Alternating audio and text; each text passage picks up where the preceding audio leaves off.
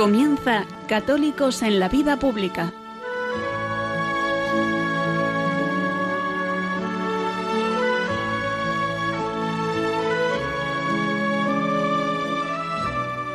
Un espacio dirigido en Radio María por Luis Zayas.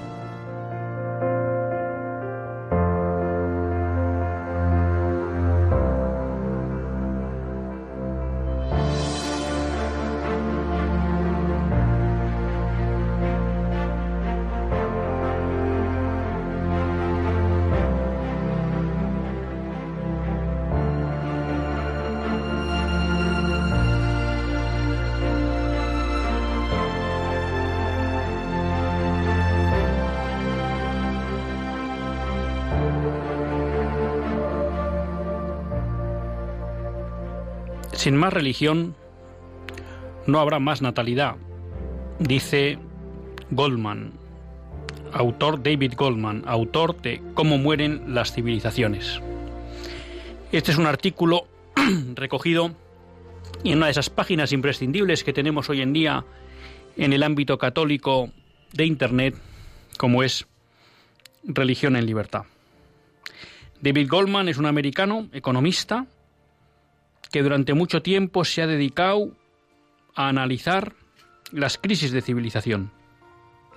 Y en 2011 sacó un libro, Cómo mueren las civilizaciones.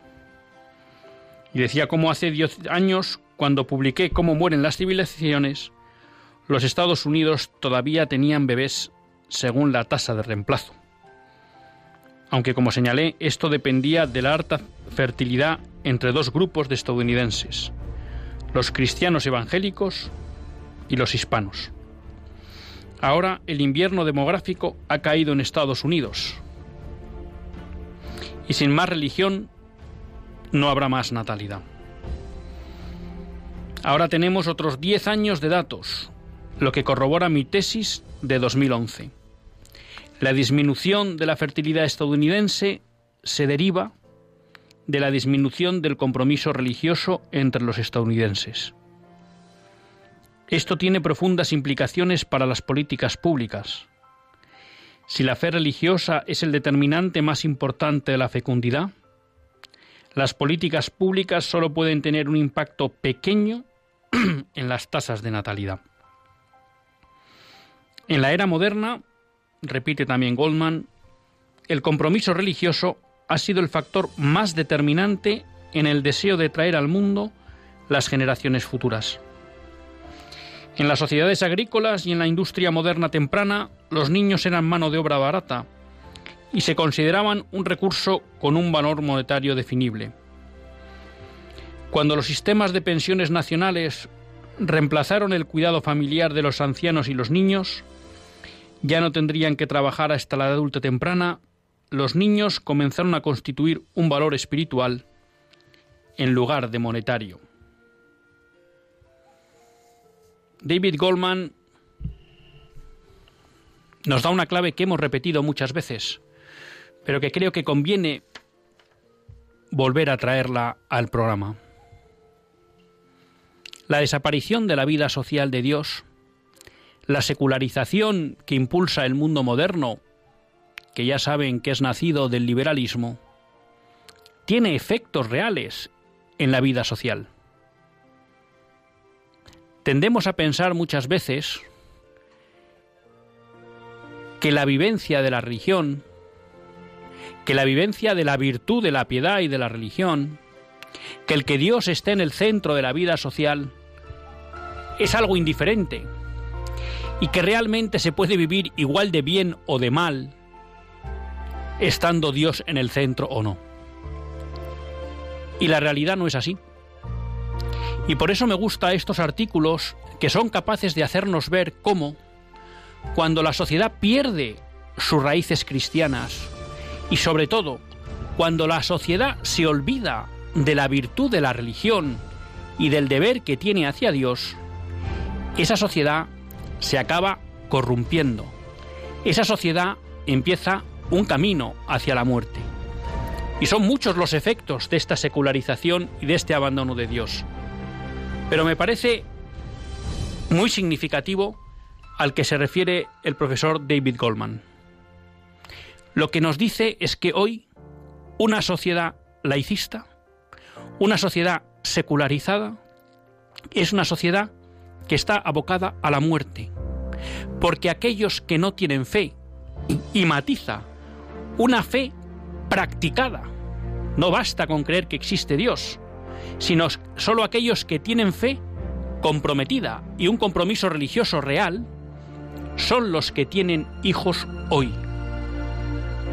Y alguien podía preguntarse, ¿y cuál es el fundamento de, esta, de este razonamiento? Pues es triple, me atrevería a decir yo, siguiendo al doctor Goldman. Lo primero que nos dice es que históricamente los hijos han sido necesarios. Porque en la medida que eran sociedades agrícolas, pues los hijos eran manos de obra que ayudaban a la familia a salir adelante y a trabajar el campo, o incluso posteriormente en la industria. Por tanto, los hijos eran vistos como algo bueno, como un patrimonio necesario para la familia que le ayudaba a seguir adelante. E incluso, para los padres, los hijos eran también un cierto seguro de que alguien cuidaría de ellos cuando no pudieran valerse por sí mismos, bien por la enfermedad, bien por la ancianidad.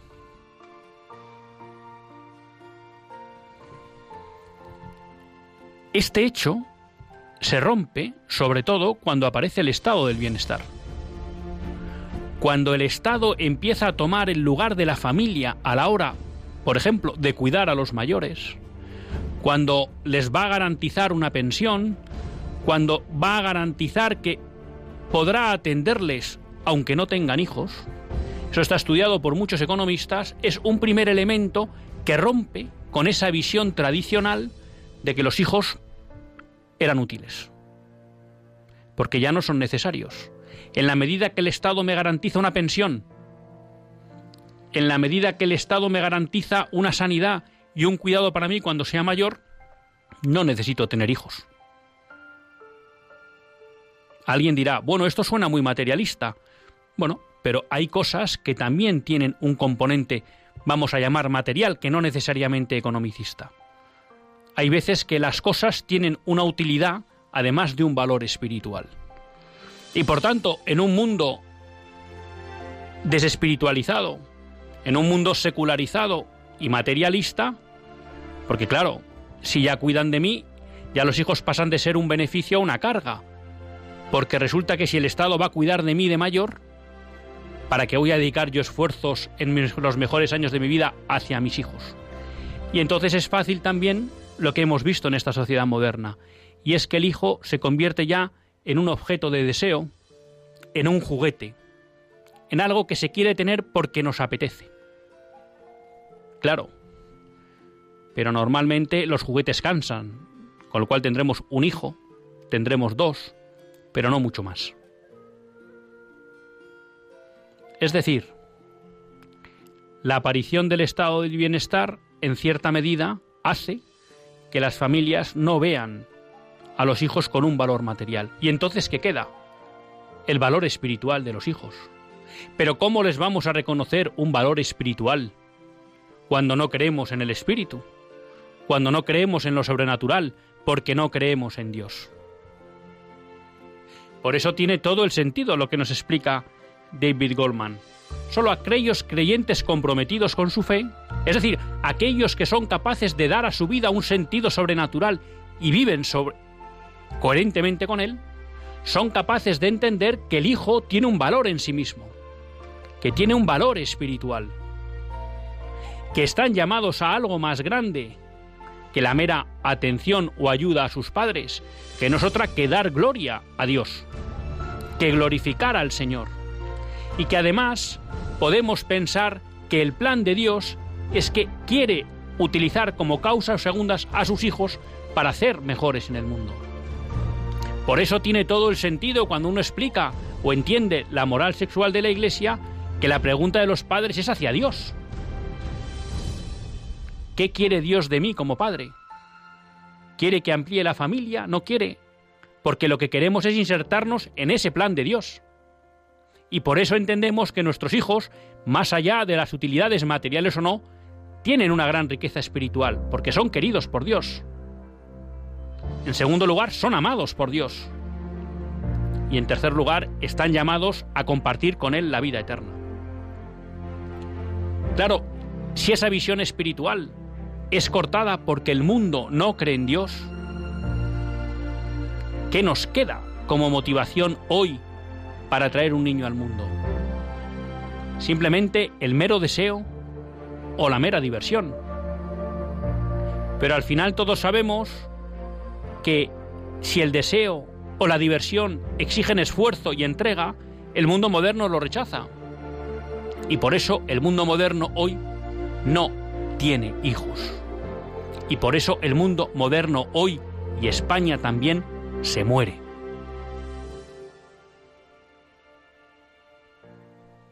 Y alguien se pregunta, ¿y qué hacemos para revertir esto? Pues David Goldman lo tiene claro. Si las políticas públicas quieren ser eficaces, tienen que ser conscientes de que el elemento clave hoy para tener hijos es espiritual. Y por tanto, las políticas públicas tendrían que estar destinadas sobre todo a fomentar la virtud de la religión entre los ciudadanos. Claro que sí. Vienen bien planes de apoyo a la natalidad, como las partes buenas que hemos visto en el reciente plan que ha lanzado la Comunidad de Madrid dirigida por Isabel Díaz Ayuso. Claro que sí, viene bien un apoyo económico y de conciliación laboral a las familias. Pero todo eso será infructuoso si las administraciones públicas no se dedican al elemento principal y clave para la natalidad, fomentar la espiritualidad de sus ciudadanos, fomentar la virtud de la religión, fomentar la vida piadosa.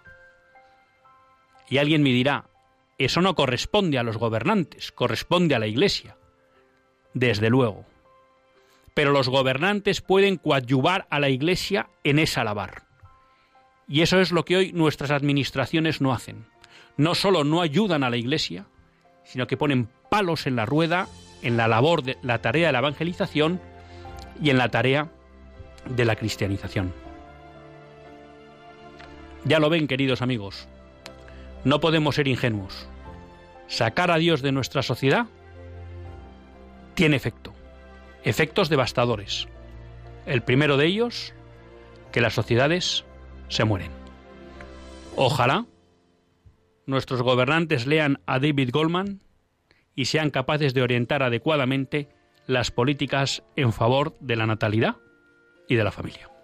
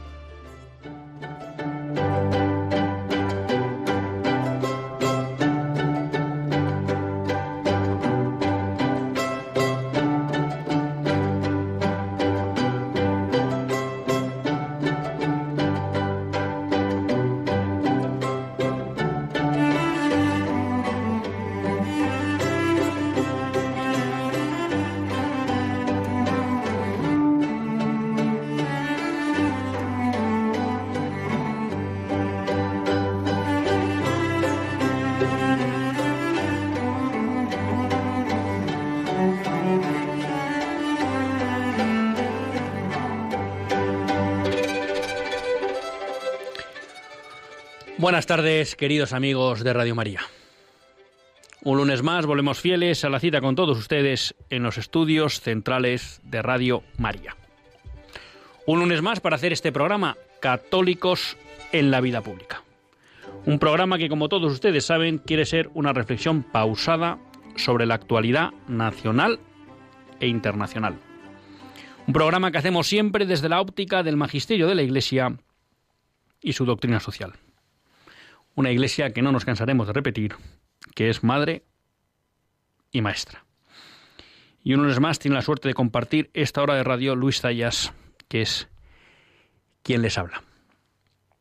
Un lunes, no sé, que me da la sensación que hemos empezado un poco fuertes. Me, oigo como muy fuerte en la radio. Venimos con venimos con energía. Ser que le vemos aquí a Javi en el control y decimos hay que ir, hay que ir para adelante con fuerza. Y un lunes, bueno, pues que queremos, en primer lugar, hablarles de una iniciativa que nos ha llegado a nuestro conocimiento, que no es, si no me equivoco, pero ahora nos lo aclararán, la primera vez que se realiza, pero que creo, en la línea un poco de lo que hablábamos en el editorial, que, que merece la pena conocerla. Antes de eso, recordarles a todos ustedes que hay un WhatsApp que solo funciona durante el directo del programa, pero al que pueden escribir, que nosotros que el 668 594383 668 594383 y también pues ya saben que pueden escribir al correo católicos en la vida pública arroba radiomaria.es. Y les decía, bueno, pues que íbamos a hablar de una iniciativa que habíamos conocido y para eso pues contamos con Emilio Esteban. Buenas tardes, Emilio. ¿Qué tal, Luis? Muy buenas tardes. Muchas gracias por la invitación, lo primero. Pues nada, muchas gracias a ti por estar con todos nosotros. Eh, Emilio es jurista y politólogo, se licenció por la Universidad Carlos III de Madrid, es malagueño, aunque bueno, pues como muchos españoles eh, está ejerciendo en Madrid de abogado. Y bueno, él ha, participado en muchos movimientos católicos, pero pues hace tres años fundó una asociación universitaria llamada Totus Tus, que tiene más de 300 asociados. Emilio, yo te mm, quería entrevistar en el programa porque me llegó una convocatoria de un rosario para jóvenes este sábado.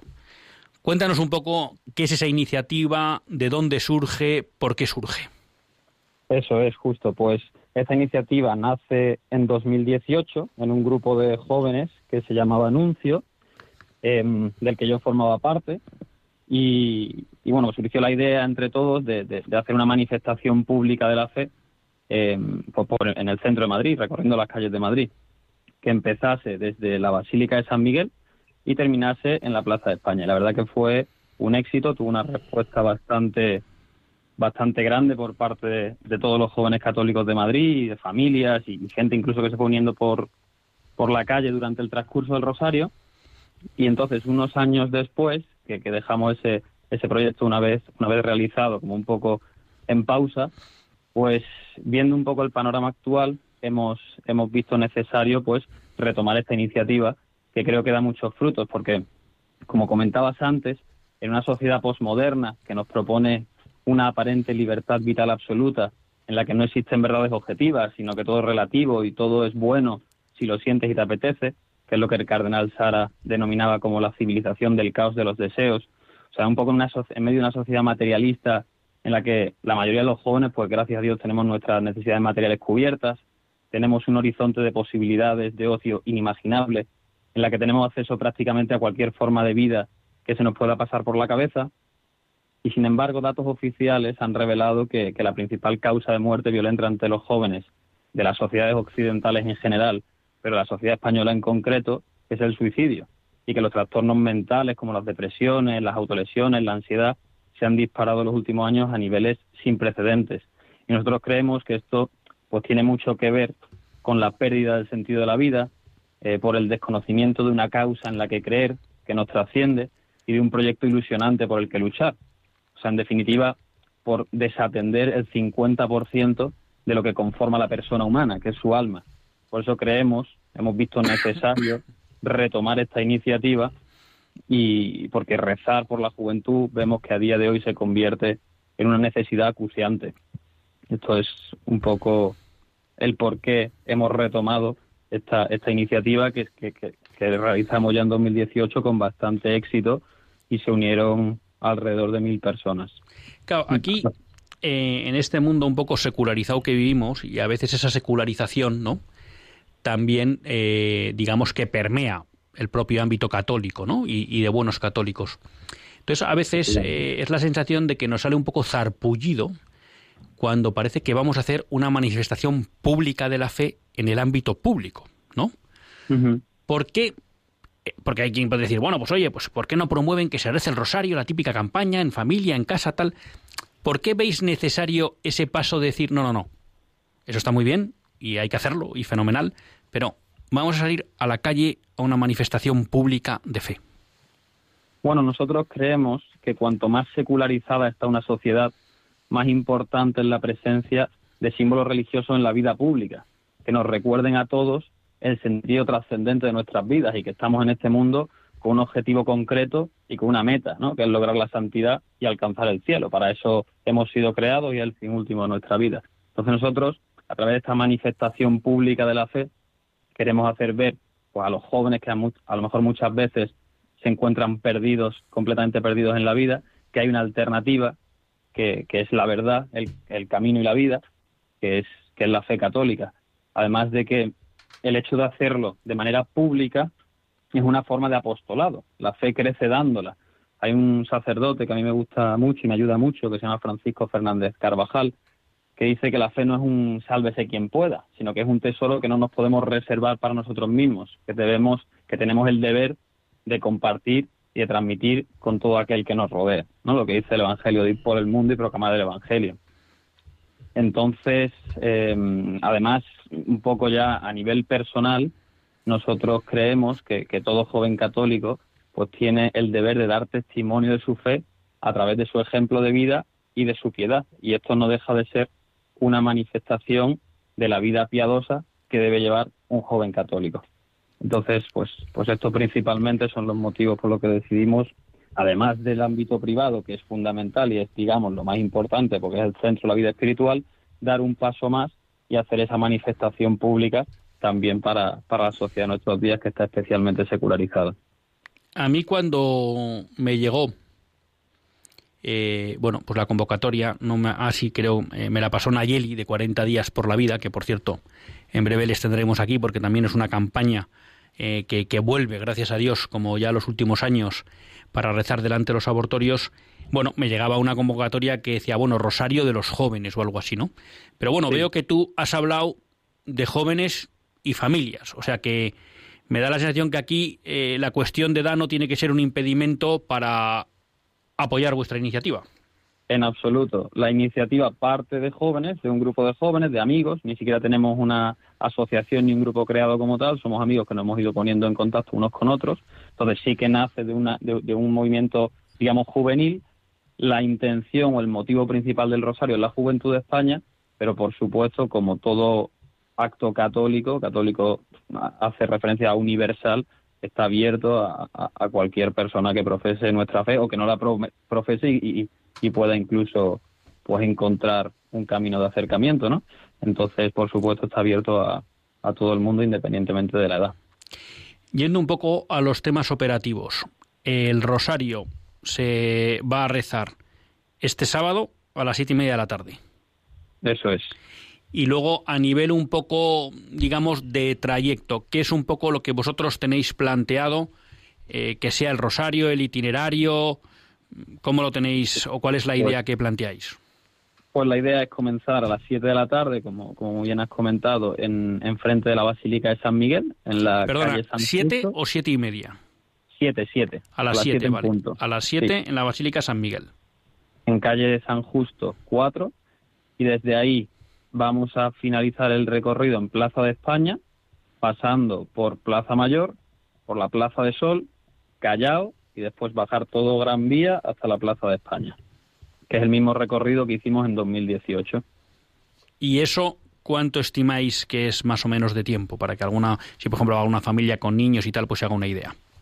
Pues nosotros estimamos, en, en función a lo que, lo que duró la última vez, como máximo una hora y media o una hora cuarenta y cinco minutos. porque se va para, para prolongar un poco el rezo, se van a hacer lecturas eh, breves entre misterios, una reflexión sobre el misterio y una aplicación práctica que podamos llevar a nuestras vidas, y después habrá también, después de esas lecturas, canciones, de tal manera que eh, se prolongue un poco lo que es el, el rezo del rosario hasta que no dé tiempo a llegar a Gran Vía, o sea, perdón, a Plaza de España. Entonces, en torno a una hora y media aproximadamente. Vale, ¿qué, qué mensaje lanzarías a, a, nuestros oyentes en Radio María para que se animen a acompañaros en esta magnífica iniciativa? ¿Cómo les pues, motivarías? A mí hay una frase que me gusta mucho que dice, vivir sin fe, sin un patrimonio que defender y sin sostener en una lucha continua la verdad, no es vivir, sino ir tirando. Nosotros debemos vivir. A mí esta frase me encanta y, y me alienta mucho pues, pues a, involucrarme o a trabajar por cualquier proyecto de este estilo y sobre todo por causas causas supremas, ¿no? que son la causa de Dios, es, lo que más, es una frase que me, que me motiva mucho en ese sentido. Pero después eh, también haría un llamamiento a todos aquellos que, que profesen la fe católica y que, y que sea su móvil en la vida, pues que, que es necesario dar testimonio de que la fe católica está viva en la sociedad y en Occidente y que la llama sigue viva en nuestras almas y en la de millones de hermanos en la fe de todo el mundo. Una manera de que mucha gente que a lo mejor no, no, no, no ha tenido, por desgracia, la posibilidad de conocer a Dios, a través de este acto pueda plantearse cosas o, incluso empezar a investigar o a iniciar unas andadas en la fe que pueden llevar a la salvación de su alma. Y esto es lo más grande que puede conseguir una persona durante, durante el caminar terrenal. Y, y, principalmente, pues, pues yo invitaría a la gente por, por estos motivos que la fe también crece dándola, que no, no nos la podemos reservar para nosotros mismos. Bueno, pues Emilio, eh, salvo que nos quieras contar algo más, en primer lugar, darte la enhorabuena por la iniciativa. Me parece que, que es un tipo de iniciativa que es necesaria y que cada vez más, pues yo creo que es importante, como tú decías, el poder dar testimonio público de, de nuestra fe, en segundo lugar, recordar a todos nuestros oyentes, bueno, pues que el próximo 26 de febrero tenemos una cita eh, con el Rosario, con la Virgen, en el fondo también, pues con la fe, con la historia de España, con la Iglesia, en la Basílica de San Miguel, calle San Justo número 4 a las 7, y bueno, pues que será un rosario que irá caminando por el centro de Madrid hasta llegar a, a Plaza de España. Miguel, en el vídeo que me mandas bueno, veo que hay gente que lleva pues algunas imágenes de la Virgen, alguna bandera. Entiendo que con llevar el rosario es suficiente, pero que si alguno quiere llevar algún símbolo también religioso, no, no hay pega. Se va, se va a procesionar una Virgen que nos han dejado muy amablemente desde el Cerro de los Ángeles, una imagen muy bonita de la Virgen, en, y lo llevarán cuatro, cuatro portadores, cuatro chicos portadores, y después, ante la cuestiones que nos han planteado, preguntas de si se puede llevar algún otro símbolo. Lo único que hemos permitido son las banderas del Sagrado Corazón de Jesús, que es un símbolo estrictamente católico y como esto es un movimiento también radicado en España, pues la bandera del Sagrado Corazón eh, con, el arroz igualdo de fondo, pues es lo único que hemos permitido. No vamos a no se pueden exhibir ningún otro ningún otro símbolo que pueda pues entorpecer o obstaculizar el fin de, del rosario, que es eh, elevar nuestra oración a la Virgen. Si alguien, que no sé si es necesario, dijera, oye, pues yo además de ir, me animo a echar una mano. ¿Hay alguna página web, algo donde os pudieran contactar? Oye, pues que me animo, pues si necesitáis voluntarios para ayudar. O en principio ya lo pues tenéis organizado y, por ahí no, no hace falta en manos. Por ahora está bastante organizado. Lo último estamos terminando con los, con, los detalles de la megafonía, que se nos está atragantando un poquito más, pero esperamos resolverlo entre hoy y mañana. Y, y la verdad que no, no es que como no tenemos, no, tenemos asociación ni agrupación ni nada, no se nos puede buscar internet. Eh, me pueden, si buscar en redes sociales, yo soy Emilio Esteban Anza, eh, y a través de ahí pues escribirme y ya los meto en el grupo que en el grupo de trabajo que tenemos y, en lo que se pueda colaborar, pues bienvenido. Todo hombro que se arrime es bueno. Pues Emilio, muchísimas gracias por la iniciativa y muchísimas, gracias. por haber estado con todos nosotros. Esperemos, bueno, estoy casi seguro que, que esto será un éxito el próximo sábado. Un fuerte abrazo. Esperemos, para mayor gloria de Dios. Muchas gracias, Luis. Un abrazo fuerte. Un abrazo.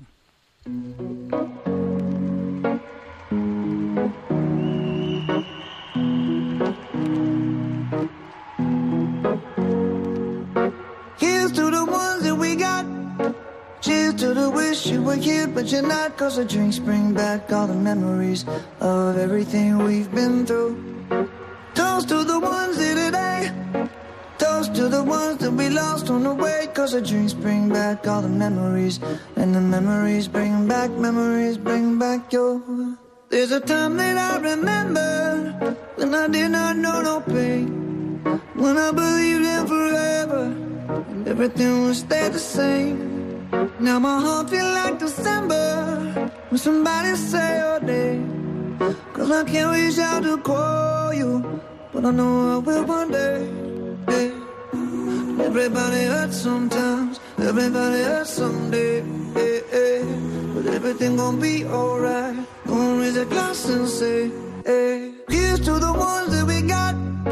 Cheers to the wish you were here, but you're not. Cause the drinks bring back all the memories of everything we've been through. Toast to the ones here today. Toast to the ones that we lost on the way. Cause the drinks bring back all the memories. And the memories bring back, memories bring back your. Do, do, do, do, do, do, do, do, do, do, do. Memories bring back, memories bring back your. There's a time that I remember when I never felt so lost. And I felt all of the hatred was too powerful to stop. Now my heart feel like an ember and it's lighting up the dark. I'll carry these torches for you, and you know I'll never drop. Yeah, everybody hurts sometimes, everybody hurts someday. Yeah, yeah. But everything gon' be alright. Gonna raise a glass and say, hey. Here's to the ones that we got. Cheers to the wish you were here, but you're not. Cause the drinks bring back all the memories of everything we've been through. Toast to the ones here today. Toast to the ones that we lost on the way. Cause the drinks bring back all the memories. And the memories bring back, memories bring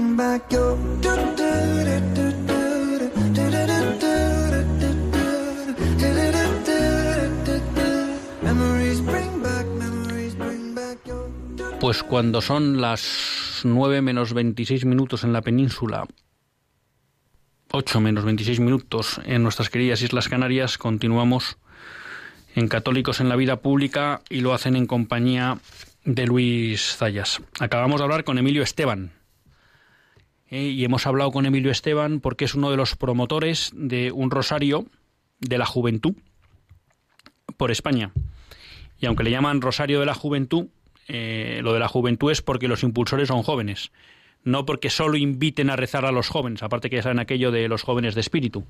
Pero quiero decir que estamos invitados todos eh, este próximo sábado a las 7 de la tarde, empezando en la Basílica de San Miguel y acabando en la Plaza de España. Un acto pues de manifestación pública de la fe que yo creo que que merece buena mucho la pena, ¿no? Recibía aquí pues un WhatsApp de, de un oyente Siguiendo la doctrina del catecismo, un católico en las elecciones no debería votar a muchos partidos políticos, todos los que no quieran derogar la ley del aborto. Deberíamos tener mejor formación para remar más coordinados. Los partidos por vida sacarían entonces mejores resultados y tendrían más presencia y fuerza la doctrina social de la Iglesia en la sociedad. Bueno, pues aquí este querido oyente toca un tema pues que muchas veces hemos abordado en este programa, ¿no? Y es que efectivamente, efectivamente, eh, creo que hay una hay una realidad y es que los católicos no damos suficiente importancia a la defensa de la ley de Dios a la hora de decidir el voto. Y cuando hablamos de defensa de la ley de Dios, pues nos estamos refiriendo básicamente a que no damos importancia a la hora, o la suficiente importancia, creo yo, a la hora de la elección del voto, pues a aspectos como la defensa de la vida, como la defensa de la familia, como la defensa de la libertad de la educación, como la consecución del bien común, ¿no? y eso es así. Eh, yo le tendría que hacer una matización, ¿no? En el sentido eh, de que, por intentar mm, ser preciso, ¿no? Eh, en situaciones en las que efectivamente no hubiera partidos que defendieran de una manera íntegra la doctrina social de la Iglesia, pues cabría la posibilidad de que una persona ejercitara un voto votando a un partido eh, que no cumple todos los aspectos de la doctrina social de la Iglesia, porque eso pues podría servir para impedir que saliera otro partido peor y que avanzaría en políticas anti cristianas o antifamilia o antinatalidad o antivida, ¿no? Entonces quiero decir que, que el criterio no es tanto el hecho de que porque, sino bueno, que en todo voto hay un juicio práctico y en un momento dado, bueno, pues hay que determinar eh, cuál es lo mejor para el país en ese momento, ¿no? Entonces, el hecho de que en un momento dado mm, se vote a un partido que no cumple íntegramente la opinión de la Iglesia no tiene por qué ser necesariamente un voto inmoral, ¿no? Otra cuestión es que esa decisión puede ser inmoral si existieran alternativas serias, comprometidas con la doctrina social de la Iglesia y que quizá, bueno, pues si fueran apoyadas, pues entonces habría una posibilidad de cambio en lo que podría ser la política de, de una nación, ¿no?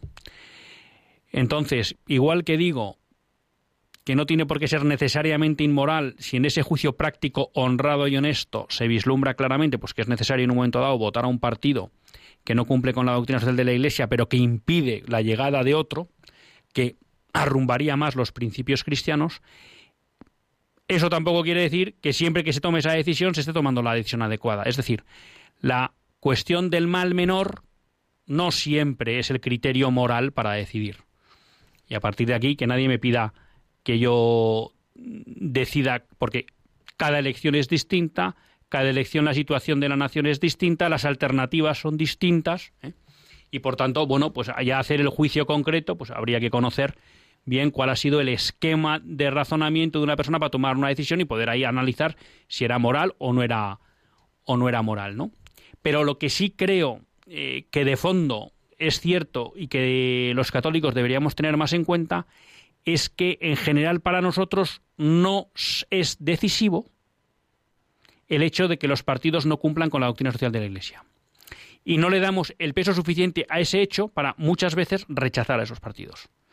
Sino que acabamos cayendo en una especie de mal menor, que como alguna vez ha explicado Monseñor Munilla, es el camino al mal mayor, pero en vez de en un salto, en varios saltos, ¿no?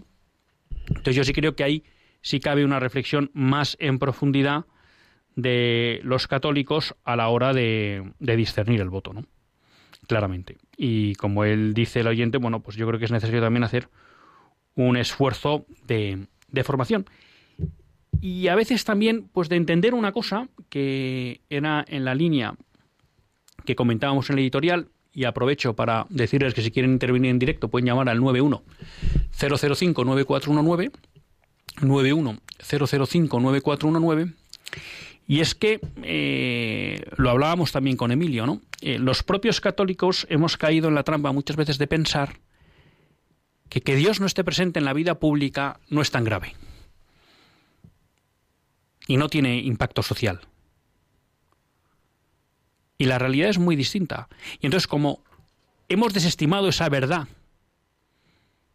real, como la vida misma, y además una verdad que tradicionalmente la Iglesia ha enseñado siempre, no nos tomamos en serio el votar a partidos o no votar a partidos que incumplen aspectos fundamentales de la doctrina social de la Iglesia.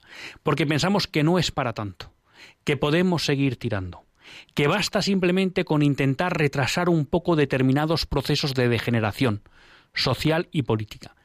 Y la realidad no es esa. La realidad es que no ser capaces de revertir el proceso de secularización que viven nuestras naciones y que normalmente es alentado por prácticamente todos los partidos políticos con representación parlamentaria, eso históricamente ha sido así en España, ahora pues nos, nos cabe la duda, y esperemos que sea así, pero tendrán que demostrarlo también, que Vox pueda ser un freno para eso, ¿eh? pero lo que no cabe duda es que estos 40 años de descristianización de España, ¿eh? las agendas o el proyecto común ha sido compartido por todos los partidos que han gobernado en España. Y no es algo propio solo de España o característico, ha sucedido en toda Europa. ¿eh? Incluso en buena medida en Estados Unidos, hasta que se rompe esto un poco una cuestión ya más a finales de los 80 con la, con la llegada de Ronald Reagan y el crecimiento del movimiento conservador en Estados Unidos. Vamos ahora con, perdón. Sí, Juan Antonio, déjeme un segundo y ahora voy con usted que acabo esto. Y en ese sentido es muy interesante el libro que yo les recomiendo a todos que lean de eh, Reno, que es el director de la revista First Things, eh, Los dioses fuertes, ¿no? Porque explica muy bien cómo, en el fondo, tanto lo que se ha venido a llamar democracia cristiana o centro derecha y socialdemocracia han sido las dos caras de una misma moneda en un proceso de secularización, ¿no? Y de expulsión, entre otros, de Dios de la vida social. Pero vamos con Juan Antonio de Zaragoza. Estaba hablando yo entre Juan y José Antonio. Juan Antonio de Zaragoza. Buenas tardes, Juan Antonio. Muy buenas tardes. Eh, con anterioridad al programa de hoy, porque yo no sabía el editorial que usted iba a desarrollar, pero tengo, tengo pensadas algunas frases cortas sobre las situaciones políticas y precisamente sobre este de la demografía eh, ya digo que anteriormente tenía pensada una frase que la voy a decir y a ver qué le parece. La frase no tiene más que tres palabras. Eh, primera palabra, desastre, demográfico, culpable. Y nada más, creo que por hoy ya vale. Gracias. Pues muchas gracias, Juan Antonio, eh, por su intervención. Y cuando me dice usted desastre demográfico culpable, bueno, pues creo que son tres palabras certeras y que reflejan muy bien la realidad en la que vivimos. Es un desastre, ¿no? Porque el que una sociedad se aboque a la muerte es un desastre, ¿no? Las civilizaciones están llamadas pues a vivir, a desarrollarse, a alcanzar plenitud, cenit, ¿no? Y una vez que lo alcanzan, pues seguir creciendo hacia arriba, ¿no? Ya saben que el, el camino en la virtud y en la plenitud, pues en este mundo no tiene límite, con lo cual, ¿eh? siendo fieles a Dios y dejando actuar a la gracia, pues siempre podemos alcanzar mayores grados de plenitud que ya sabemos que no agotaremos nunca aquí hasta estar en la vida eterna. Demográfico, porque es así. El gran desastre de nuestra sociedad es el demográfico y se oculta. Y culpable sin duda, sin duda, porque somos una sociedad que, una civilización que conscientemente hemos tomado la decisión de suicidarnos. Y es más, desarrollamos políticas desde los ámbitos públicos que promueven y fomentan ese, ese suicidio. O sea que muy acertada su intervención, Juan Antonio. Bueno, yo tenía aquí muchas noticias para, para comentar con ustedes. Ya saben que, bueno, al final uno pues también aprovecha este programa para, al margen de tratar alguna cuestión, como hemos tratado hoy lo del Rosario, poder dar noticias, ¿no? Y tengo noticias pues de, de mucho tipo, ¿no? Una o dos, me atrevería a decir, que, que llaman a la esperanza. Que llaman a la esperanza. Eh, el otro día encontré una noticia en la que nos decían que Roma da luz verde a la beatificación de 249 mártires del obispado de Barbastro Monzón. Ya saben aquí que en Barbastro hubo un seminario mártir de los claretianos, entre otros, que ya están, que ya están beatificados. El, obispo de Barbastro, si no me equivoco, fue duramente martirizado, ¿no? Y ensañado con él. Bueno, y ahora en, en, estos 249 nos encontramos con 210 sacerdotes, 5 seminaristas y 34 laicos, ¿no? Y esperanza, ¿por qué? Porque cuando yo oigo estas noticias, pues ¿qué quieren que les digan? Me viene me viene a la cabeza siempre eh, pues, un obispo porque, por el que tengo gran debilidad, ¿no? que es Monseñor Rech. Y, siempre recuerdo, pues yo creo que fue la primera vez que fui a, a Paracuellos, pues al, al, poco de llegar Monseñor Rech a Alcalá de Henares, a la diócesis de Alcalá de Henares, y cuando dio pues el paso de celebrar como merece eh, litúrgicamente la fiesta de los mártires de Paracuellos, celebrando una misa en el, en el cementerio de los mártires, lugar al que les invito a ir, les recomiendo ir. Es un sitio que merece la pena. Son uno de esos sitios donde uno percibe la presencia de la gracia del Señor, ¿no? Bueno, y claro, en esa en esa en esa primera homilía, pues yo siempre me acuerdo de cómo Monseñor Rech explicaba cómo la sangre de esos mártires que estaban allí y de los otros miles que hubo en toda España había sido la causa por la cual la fe había permanecido viva en España, ¿no? Él decía cómo de alguna manera en esos años de la República y la Guerra Civil, pues todo lo que fue la persecución religiosa en los años 30, realmente había una intención, ¿no? Que era hacer desaparecer la fe de la faz de España. Y realmente a uno le pueden parecer palabras duras, ¿no? Pero cuando uno ve la historia de tanto sacerdote perseguido, tanto sacerdote martirizado, tantas personas llevadas a fusilar simplemente porque se declaraban católicos, monjas y más, uno entiende pues que efectivamente ahí había algo algo diabólico, ¿no? Algo diabólico. Y de hecho, pues en el, el otro día en el programa hablábamos con con Jorge Puello, ¿no? sobre ese libro Fátima Rusia, Fátima España Rusia, y cómo de alguna manera eh, pues Sor Lucía había explicado cómo lo que sucede en España en los años 30 es fruto de esa Rusia no convertida, ¿no? Y que por tanto España sufrió los errores del comunismo. Ya saben ustedes que si algo quiere eliminar el comunismo es la, la religión católica, ¿no? En esa época lo hacía de una manera súper violenta y hoy en día pues a veces utiliza otros esquemas, pero sigue con la misma intención, ¿no? Entonces, claro, el ver que pues se va a volver a beatificar a 249 españoles que dieron su sangre por la fe,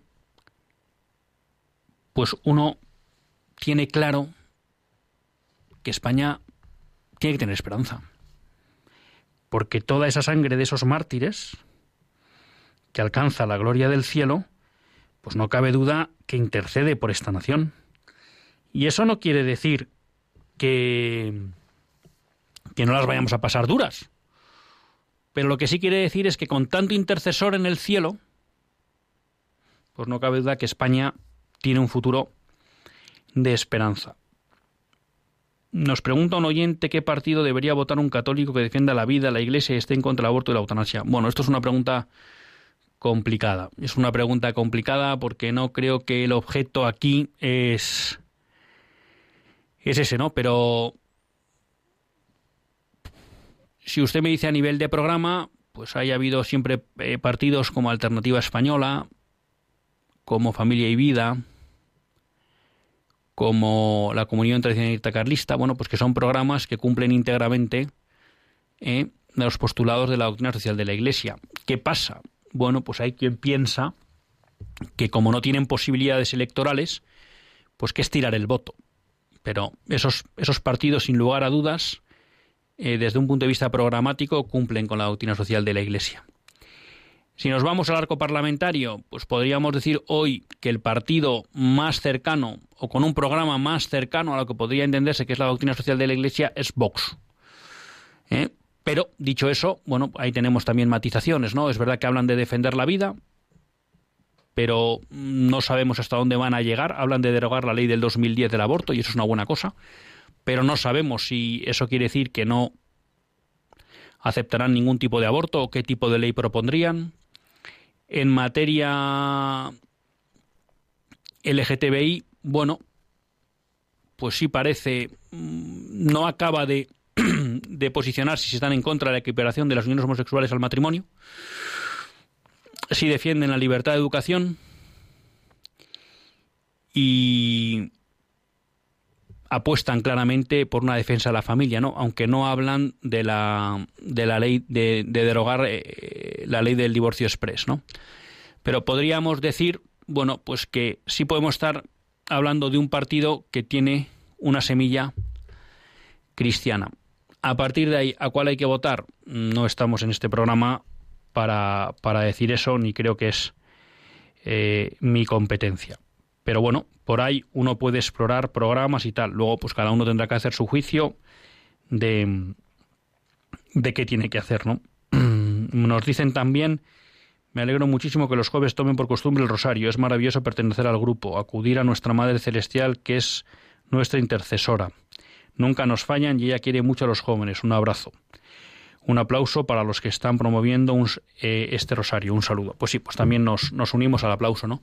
Y es verdad además que, que el rosario es un elemento clave. Hay un, hay un documental sobre Fátima hecho por, por la productora Goya y viéndolo, no me acuerdo ahora bien del, del título del, del, documental, pero es un documental que sacaron hace cuatro o cinco años y que merece mucho la pena verlo.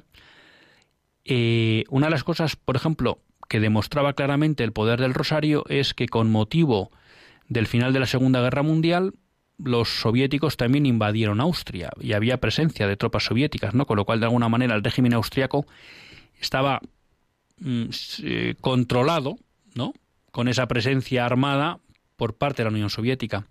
Y se empezó una campaña de rosarios con el objetivo de llegar al millón bueno, y la realidad es que de Austria es el único país en el que de alguna manera las tropas, en pleno auge de la Unión Soviética, es decir, no en un periodo decadente, sino en pleno auge, pues se retiraron sin dar un solo tiro y tampoco sin una explicación, eh, mm, vamos a llamar, política muy plausible, pero el caso es que se fueron, ¿no? Bueno, pues es una de las muestras del rezo del rosario, ¿no? Y cómo no vamos a poner en valor el rosario, pues cuando Nuestra Señora, sobre todo en Fátima, nos pedía el rezo del rosario, ¿no?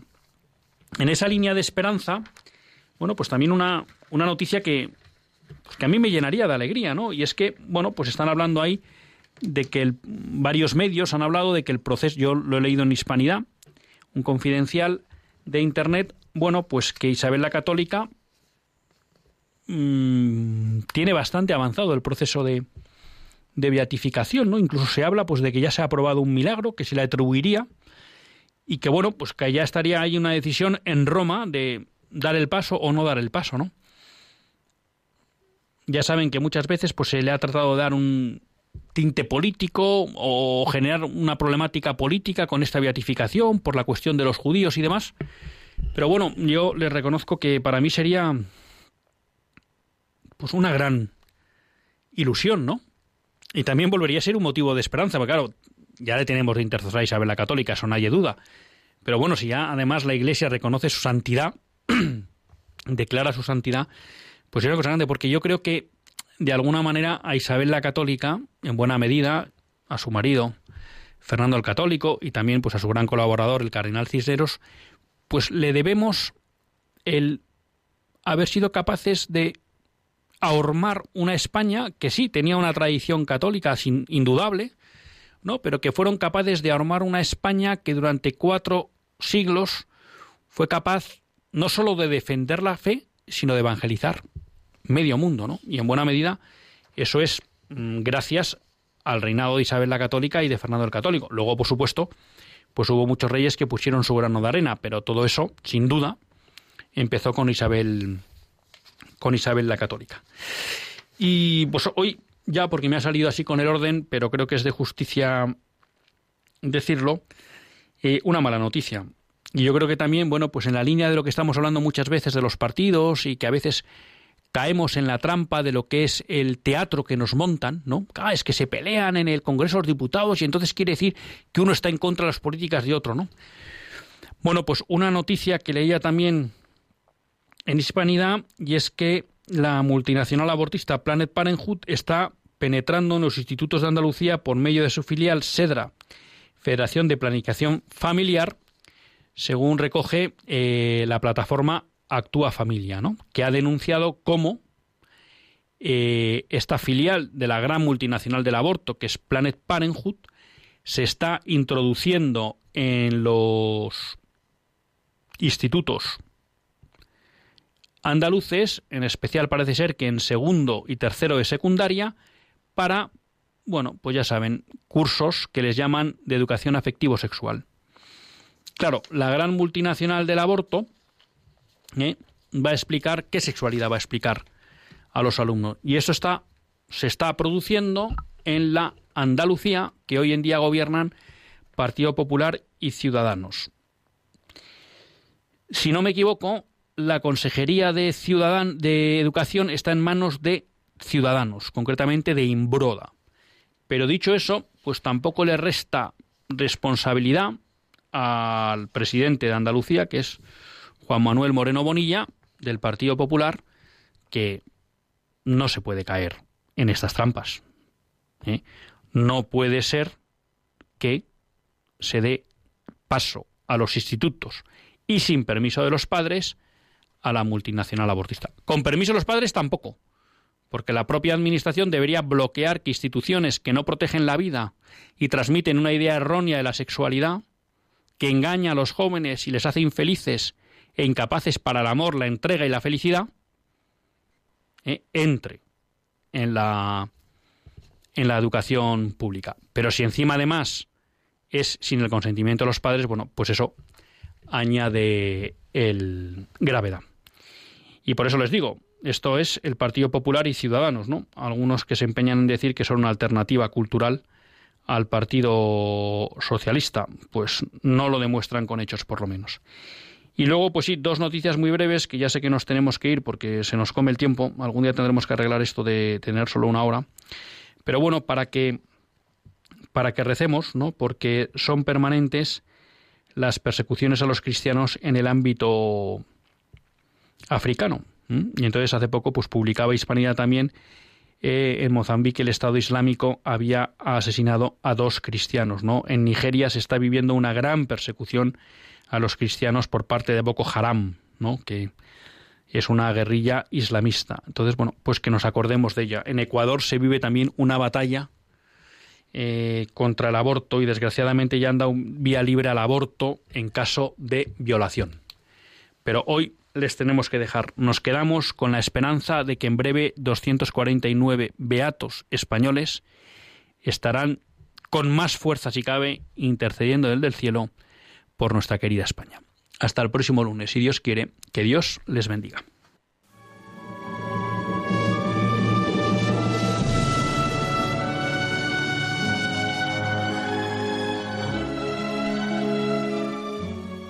Así concluye Católicos en la Vida Pública, un programa que dirige Luis Zayas.